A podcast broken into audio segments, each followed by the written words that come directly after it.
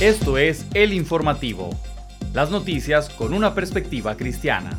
Más de 500 creyentes evangélicos acudieron a la Cámara de Diputados de la Ciudad de México para exponer su posición favorable al matrimonio y a las familias compuestas exclusivamente entre un hombre y una mujer. De forma puntual reclamaron al titular de la Comisión de Derechos Humanos, Temístocles Villanueva, el prometer políticas públicas en contra de la vida y la familia y por el contrario favorecer a la comunidad LGBT. Aaron Lara, presidente de la organización Iniciativa Ciudadana, recordó que la Ciudad de México es la única que permite el aborto legal, la primera que permitió el matrimonio entre personas del mismo sexo y la más liberal en legislación contraria a la vida y la familia.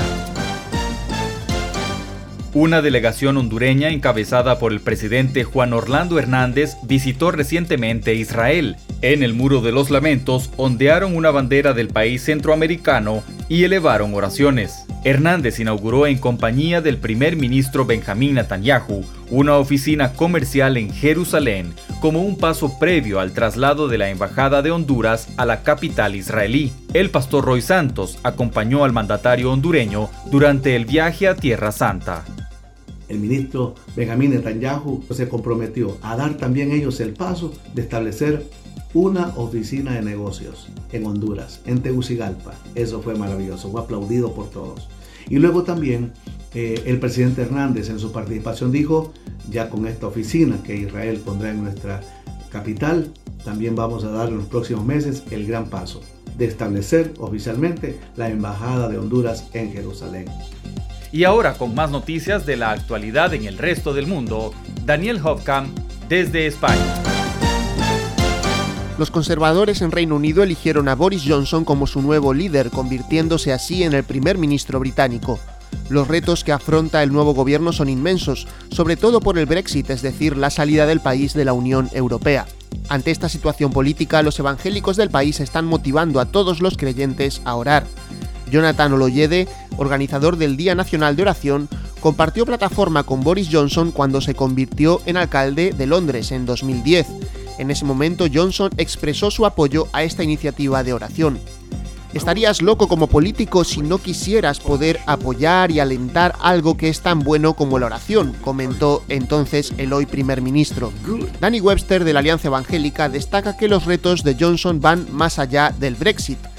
Queremos ver cómo se posiciona en cuanto a justicia social en nuestras comunidades y qué políticas desarrolla para ayudar a los más pobres y necesitados. Todos estos líderes evangélicos consideran que la oración de los cristianos puede desempeñar un rol fundamental en el futuro del país. La enfermedad de Alzheimer, Parkinson, esquizofrenia, depresión, se calcula que aproximadamente uno de cada tres ciudadanos de la Unión Europea sufrirá un trastorno neurológico o psiquiátrico durante su vida.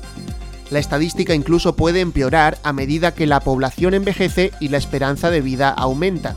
Para mejorar la gestión de estas enfermedades, la Unión Europea está estudiando métodos para replantear la atención sanitaria aprovechando el desarrollo de nuevas terapias. Se trata de un problema mundial, dice el europarlamentario Paul Rubik, que apuesta por una mayor colaboración entre los sistemas sanitarios y el desarrollo científico y tecnológico. Para abordar este reto, la Unión Europea ha puesto en marcha un programa pionero llamado Cerebro Humano. El cerebro está compuesto por más de 100.000 millones de neuronas conectadas por cientos de miles de sinapsis. Comprender cómo funciona sigue siendo uno de los mayores retos de la humanidad. El informativo es una producción de Protestante Digital, Evangélico Digital y la Alianza Global de Noticias.